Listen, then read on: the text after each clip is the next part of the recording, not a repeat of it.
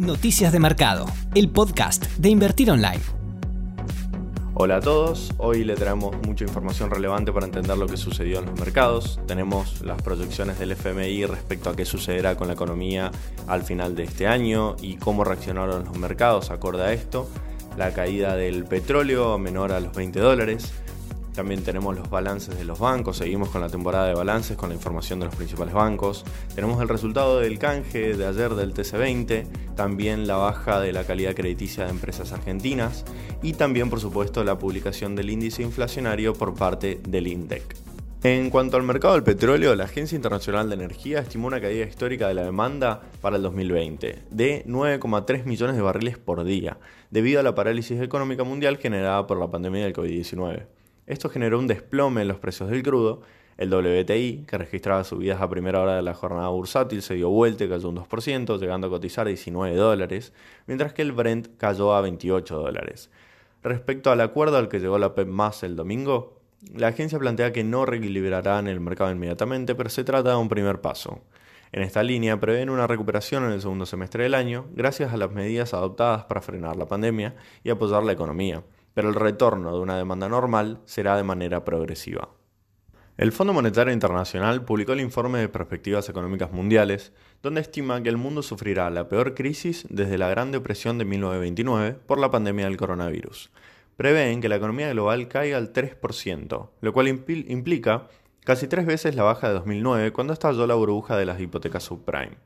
¿Cómo impactará esto en las principales potencias? Bueno, Estados Unidos caerá el 5,9%, la eurozona el 7,7%, Japón el 4,8% y China, que es donde comenzó el brote, apenas crecerá el 1,2%. Claro, este informe tiene mucho que ver con los índices negativos que vimos hoy en el mercado. Para entender el impacto de lo que están planteando, hace apenas tres meses el organismo preveía un crecimiento global del 3,6% pero ahora los 170 países de mayor peso económico esperan una contracción en el 2020. Los mercados emergentes en general, según el informe, caerán el 2,4% y América del Sur el 5%. Dentro de la región, el que saldrá menos perjudicado será Paraguay, con una recesión del 1%. Brasil, el principal socio comercial de Argentina, presentará una recesión del 5,3% este año y una recuperación del 2,9% el año próximo. En lo que respecta a Argentina, según el fondo, el país registrará una recesión del 5,7% y una tasa de desempleo de más del 10% este año. Se trata del tercer país más perjudicado de la región por el impacto de la crisis económica global después de Venezuela y Ecuador. De darse estos resultados, será el tercer año consecutivo de recesión para Argentina, aunque en el 2021 se prevé una recuperación del 4,4% del PBI, que permitirá recortar parte de la pérdida de este año, pero no en forma total. Cabe destacar que, en el caso de Argentina, el informe no incluye proyecciones de inflación ni de balance de pagos, para evitar interferir en las negociaciones que el gobierno está llevando a cabo con los acreedores privados. De todas maneras, fuentes del fondo sostienen una estimación del 40% de inflación para este año. Continuando con el inicio de la nueva temporada de presentación de balances que viene de la mano del sector financiero, Goldman Sachs, Bank of America y el Citi presentaron sus resultados del primer trimestre del año, reportando ganancias con una disminución superior al 40% cuando se lo compara contra el mismo periodo del año pasado y unos beneficios por acción por debajo de lo esperado por el mercado.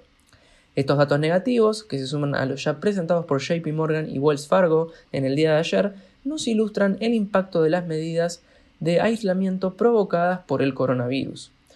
Para más información al respecto, pueden acceder a nuestro informe de temporada de balances que se encuentra disponible en www.invertironline.com en la sección de reportes de Research. En cuanto a la renta variable local, debido al recorte en las calificaciones de deuda eh, de Argentina, las agencias calificadoras de riesgo han rebajado la calificación para la deuda de las compañías distribuidoras de gas Cuyana, Edenor, Transportadora Gas del Sur, Metrogas, Transener, IRSA, Cresud, Olsim, Banco Hipotecario y también IPF. A su vez, Distribuidora de Gas Cuyana, Edenor y Transener informaron a la CNB que las calificadoras de riesgo también recortaron la calificación de riesgo de sus acciones.